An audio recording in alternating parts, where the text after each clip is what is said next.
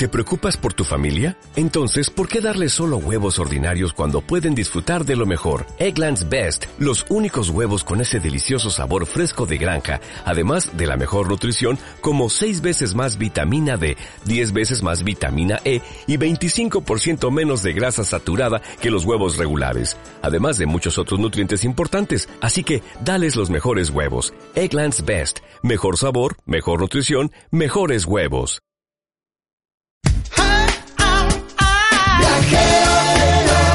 Estás escuchando Viajero Frecuente. Encontranos en Facebook como Viajero Frecuente Radio, en Twitter arroba Viajero Radio, en Instagram Viajero Frecuente Radio. Vamos a viajar, si no es ahora, ¿cuándo? Hoy en Viajero Frecuente.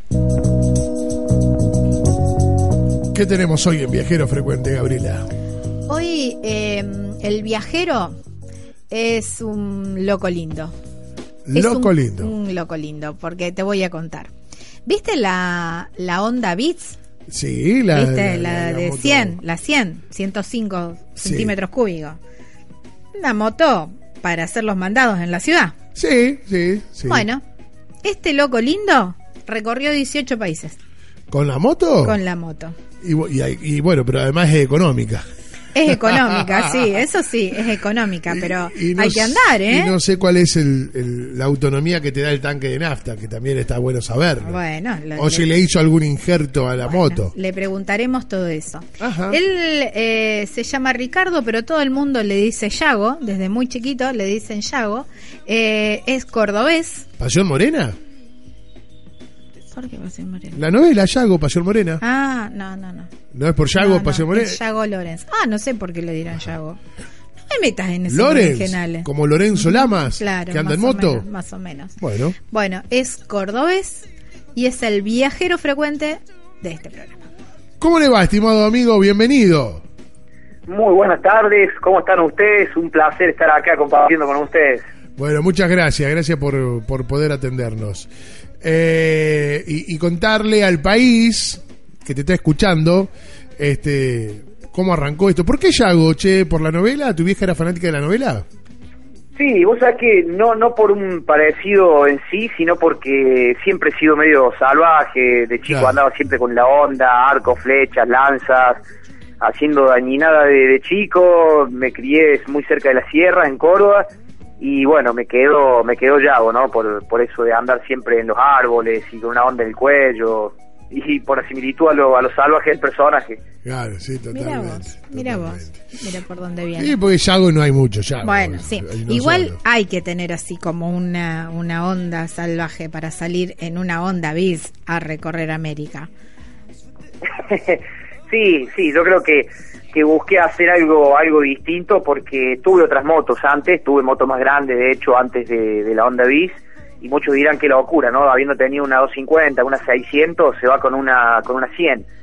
Pero bueno, la realidad es que busqué hacer algo algo distinto, algo distinto para mí en primera instancia y algo distinto para, para los demás, ¿no? Romper con esos prejuicios, esas esas limitaciones que muchas veces la gente se pone y mostrarle de, que, bueno, se puede hacer mucho con, con cosas comunes. ¿Hace, hace mucho que lo hiciste este viaje con la Honda Bis? Yo volví a Argentina eh, a principios del 2017 y de Ah, todas formas en el 2017 viajé todo el No, no, 2017 está bien, por bien. Argentina en la Honda Bis, o sea que básicamente me acabo de, de bajar, estoy en viaje. Pero googleaste y, y dijiste, fuiste el primero en hacerlo en una Honda Bis. Mira, creo que sí, porque yo en ese tiempo, yo salí el 7 de enero del 2011 y me pasé gran parte del 2010 buscando información y había otros viajes en bis, pero eran viajes cortos, ¿no?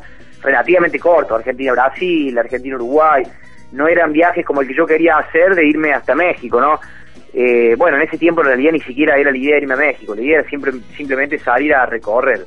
Así que hasta el momento, mira, si no he sido el primero, no tengo conocimiento alguno Claro, de otro, claro. pero bueno, en fin, ahí está Digo, esa linda hoy, hoy, hoy con la tecnología tenemos más acceso a ese tipo de información, por lo menos ya, ya, los, ya lo sabríamos. Este, Sí, sí. Bueno, ¿y, y, por qué fue la Honda Bis? ¿Por qué justamente esa moto?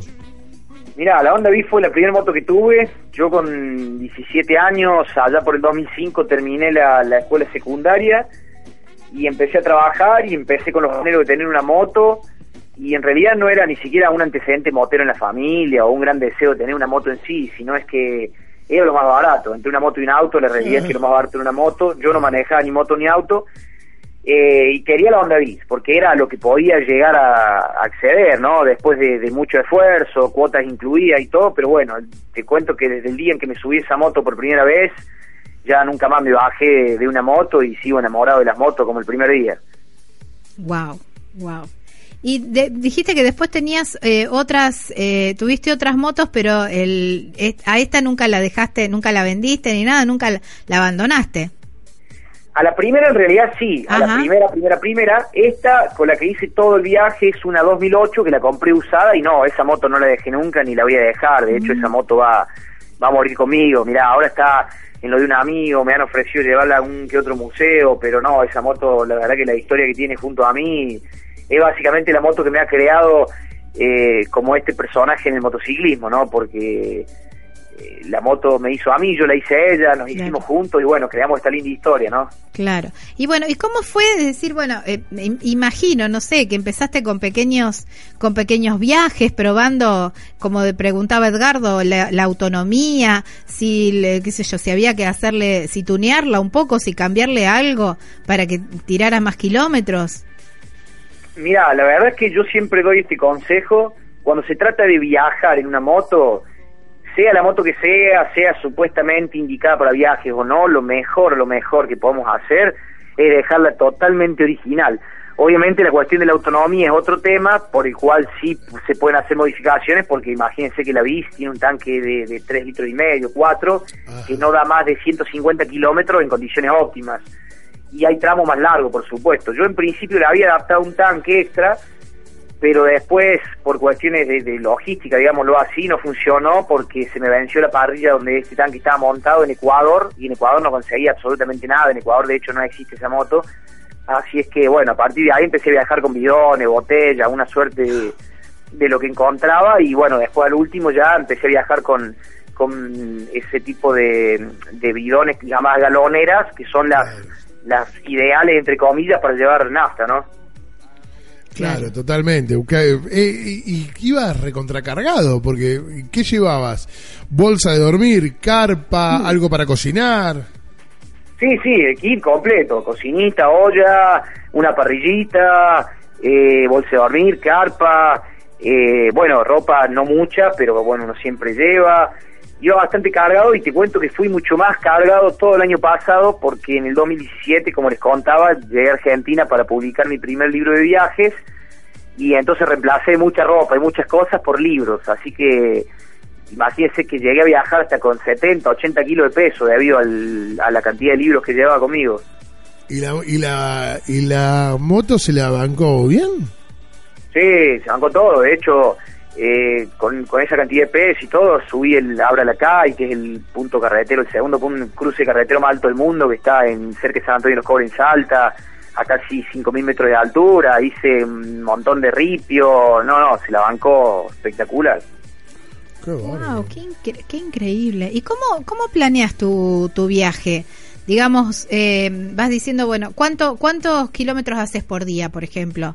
¿Y lo vas planeando así o donde te agarra la noche parás? Mira, son han sido etapas, han sido etapas. Hoy en día lo que lo que se viene por delante quizás estoy como que planeando a, grandes rasgos, ¿no? Uno siempre hace una planeación, un planeamiento porque es imposible no no pensar en planificar lo mínimo, pero después en el viaje se va modificando todo. La verdad que a mí me gusta mucho más de esa manera improvisada, de decir, bueno, ahora la moto salgo hasta donde el cuerpo no me dé más, hasta donde ya no, no dé más para manejar, porque me gusta, realmente me gusta cansarme arriba de la moto y ahí bueno, buscarme un lindo descampado, una linda estación de servicio en esos pueblos bien chiquitos, armarme la carpa, cocinarme algo y acostarme a dormir hasta el otro día y, se ve que sale el otro día. La verdad es que la cantidad de kilómetros en sí nunca me ha limitado porque acaba algo muy interesante para que para que escuchen los demás moteros, ¿no? que por ahí piensan que porque la moto es chiquita se limita en la distancia a recorrer y eso no es así. Yo una vez hice 1350 kilómetros en un día. ¡En un día! Pero eso ni en un auto. Me fui de Ciudad del Este, en Paraguay, hasta Buenos Aires, Argentina. Son más o menos 1350 kilómetros y lo hice en un poco más de 22 horas. Por supuesto, en una moto más grande lo hubiese hecho más rápido, pero lo hice y la moto aguantó. Che, ¿y, el fibrón? ¿Cómo? El fibrón. Ese, mira, yo no sabía si un fibrón o necesitaba un bisturí a esa altura, porque creo que se había cerrado todo. Pero claro, hermano. Pero aparte, ¿cuántas horas te demandó 1350 kilómetros? y estuve más de 22 horas arriba de la moto. Pero, ¿y no dormiste? que- Sí, claro, y la dormida. No, no, no, dormir de, de a rato cuando estaba muerto, muerto, muerto, me tiraba al costadito de la ruta, me Así había como pasito, estaba. mochila abajo de la cabeza y me tiraba 15, 20 Claro, minutos. así Pero como estaba. Imagínate que, claro, me demandó ese tiempo porque, bueno, yo iba a un ritmo de 60, 65 kilómetros por hora, ¿no? Que era el ritmo de viaje de esa moto. Claro, eso te iba a preguntar. El ritmo de viaje es ese, 60, 70 kilómetros. Sí, seguro, yo me río, viste, porque a veces uno escucha chicos que por ahí no, no, no saben, y hoy en día también la tecnología nos engaña bastante, con las motos y los tableros y todo muy bonito, pero es una moto de 101 centímetros cúbicos reales, ¿cuánto le podemos pedir? No, No, anda así bien Claro. como mucha gente creería. No, Yo claro. creo que con toda la furia y con viento a favor y todo el aliento del mundo puede llegar a 90 a fondo y velocidad real, ¿no? Entonces es una moto para viajar a 65, 70 como mucho. Claro.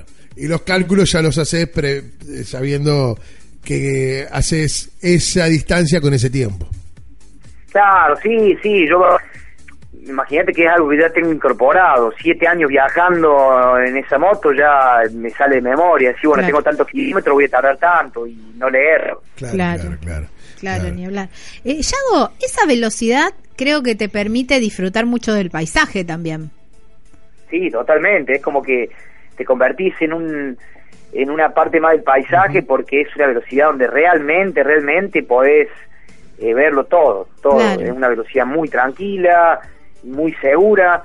Eh, también existe la parte que muchos podrían considerar insegura, que es un buen dato para muchos motociclistas también, que es en la ruta, los camiones, los micros, cómo hago con los camiones y los micros cuando va a 60, 65 y los micros y los camiones van a 100. Y bueno, yo lo que le digo siempre, eh, como un consejo y una sugerencia, por supuesto, pero yo lo hago y a mí me resulta, es que hay que hacerse respetar en la ruta. Por lo general, por lo general, para que sepan de- del, del- un, dato de ley de tránsito, por lo general, ni siquiera existen las mínimas en las rutas como, como se hace en autopista. Eh, Un cartel que indica la mínima es un cartel con fondo azul que por lo general son de 55, 60 kilómetros por hora las mínimas. En la ruta generalmente ni están esos carteles, o sea que ni siquiera hay una ley que nos impida ir a cualquier velocidad. Pero bueno, por supuesto que si vamos a 40 puede ser un poco peligroso, pero a 60, 65 y bueno, es lento sí, pero bueno, el que quiere pasar tiene que esperar y pasar en un momento adecuado, entonces yo me hago respetar, yo voy prácticamente bien bien al medio de mi carril, haciendo respetar mi espacio y bueno, el que quiere pasa cuando puede realmente pasar.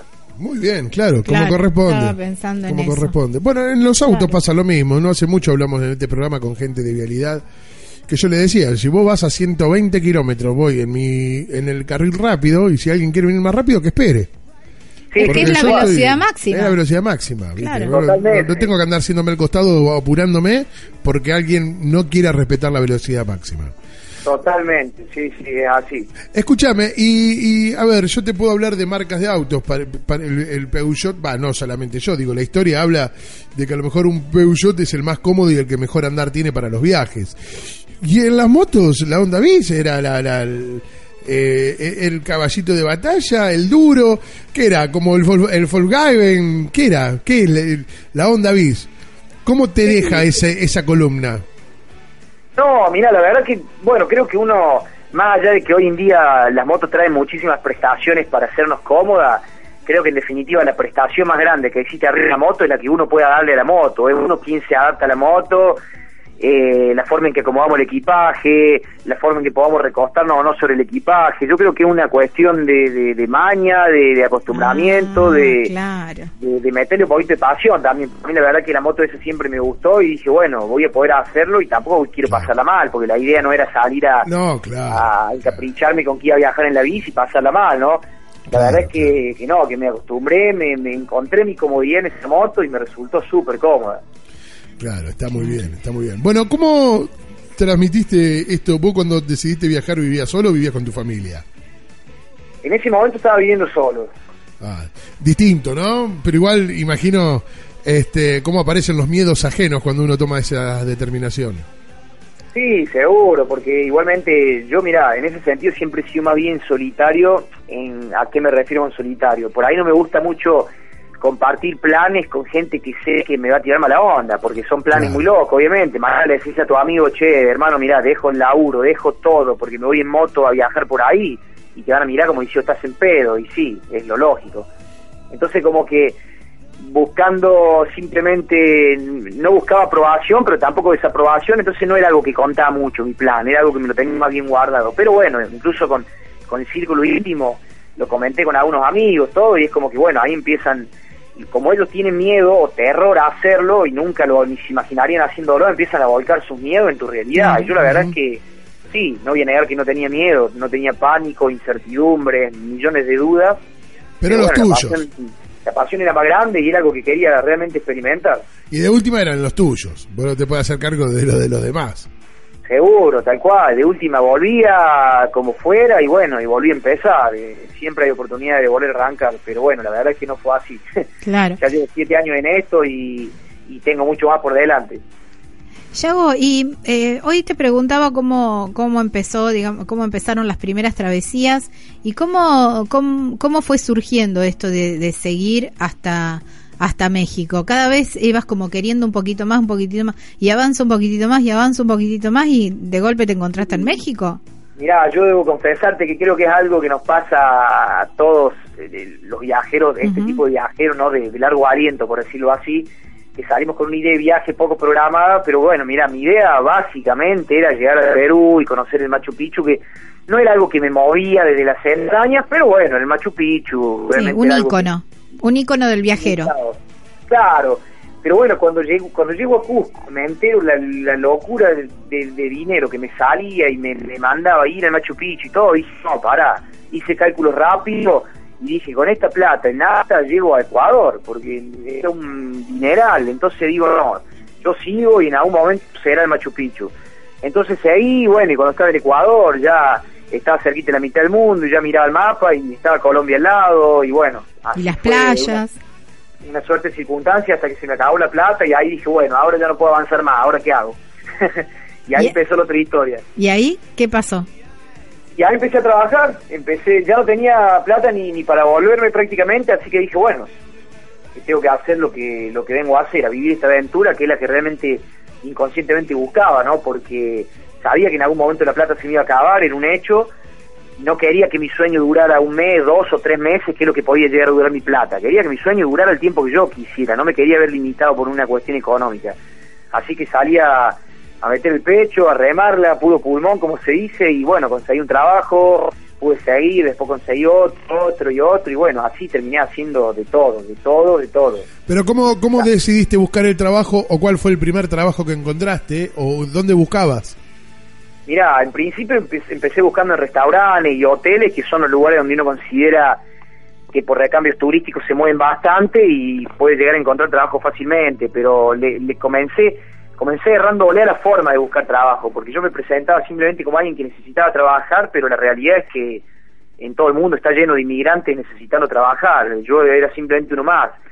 Y después me di cuenta que tenía que contar realmente lo que estaba haciendo, que no era uno más, que era un loco que se había subido una moto a recorrer su vida, a recorrer sus sueños, y que dándome una mano me podían incentivar a seguir soñando y a poder compartir esto. Y bueno, esa fue la manera en que empecé a conseguir realmente que me dieran una mano, ¿no? Contar lo que estaba haciendo. ¿Cuántos, ¿Cuántos laburos tuviste que pasar hasta, te- hasta que te diste cuenta de esto?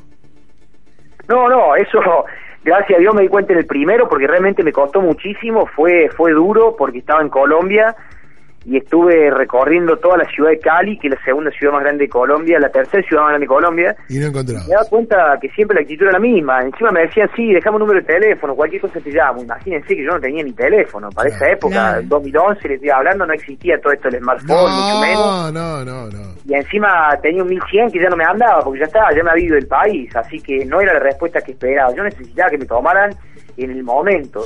Así que me empecé a dar cuenta, digo, bueno, lo que, llama, lo que llama la atención a la gente, la moto cargada, que vengo de afuera, lo que hago. Y empecé a entrar por ese lado. Y funcionó. Sí, en el acto, en el acto, realmente fue algo que llamó muchísimo la atención.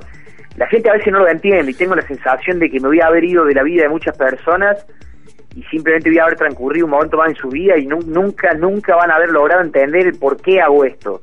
Porque es difícil de entender, nosotros somos motociclistas, amamos esto y entendemos que, que amamos estar en la soledad de la ruta con nuestras motos y descubrir el mundo de otra forma, pero el normal de la gente no lo va a entender nunca, piensan que, ¿y este loco de dónde salió? ¿Por qué hace esto? Pero bueno, más allá de eso nos ayudan de igual forma porque te puedo asegurar que es algo que en el fondo, en el fondo toda la gente admira tiene esa idea de, de- de liberarse, ser libre y bueno, lamentablemente no todos se animan. Claro, tal cual. Yago, yo te voy a pedir que por tu buena voluntad nos esperes unos minutos. ¿eh? Tenemos un tema musical y algo de tanda. ¿eh? Vamos a aprovechar de este tiempo tuyo que nos destinás y, y en un ratito seguimos hablando. ¿Te parece? Perfecto, perfecto, no sea ningún problema, acá voy a estar. Dale, dale. Bueno, estamos hablando con Yago, no el de la novela, sino el de la bis. Yago el de la de la La Eh, que- bizcacha, como le dice él. ¿Cómo? La bizcacha. le La. Vizcacha, que ha recorrido el mundo con una Honda Bis y nos está contando su historia. Eh, nos, nos encuentran en Facebook como Viajero Frecuente Radio, Gaby. Sí, en Instagram también como Viajero Frecuente Radio. En eh, YouTube encuentran todas las notas y todas las historias de estos viajeros eh, como Viajero Frecuente Radio. Perfecto, ya venimos con la parte final de nuestro programa.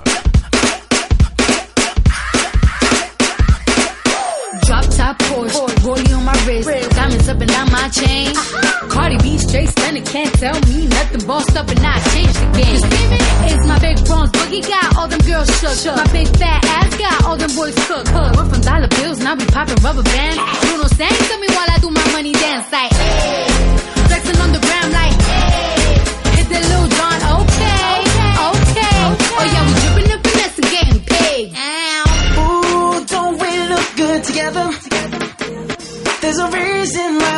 Watch all. All night long.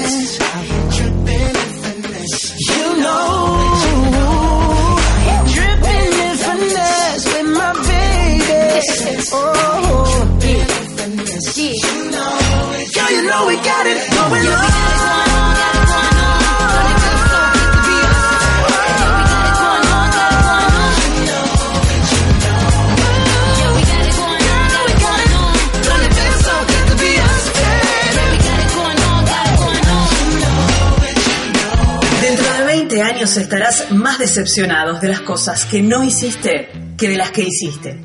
Así que desata amarras y navegá alejándote de los puertos conocidos. Aprovechá los vientos alisios en tus velas. Explorá, soñá, descubrí, viajá, porque la vida es corta y el mundo es enorme. Si no es ahora, ¿cuándo? Estás escuchando Viajero Frecuente.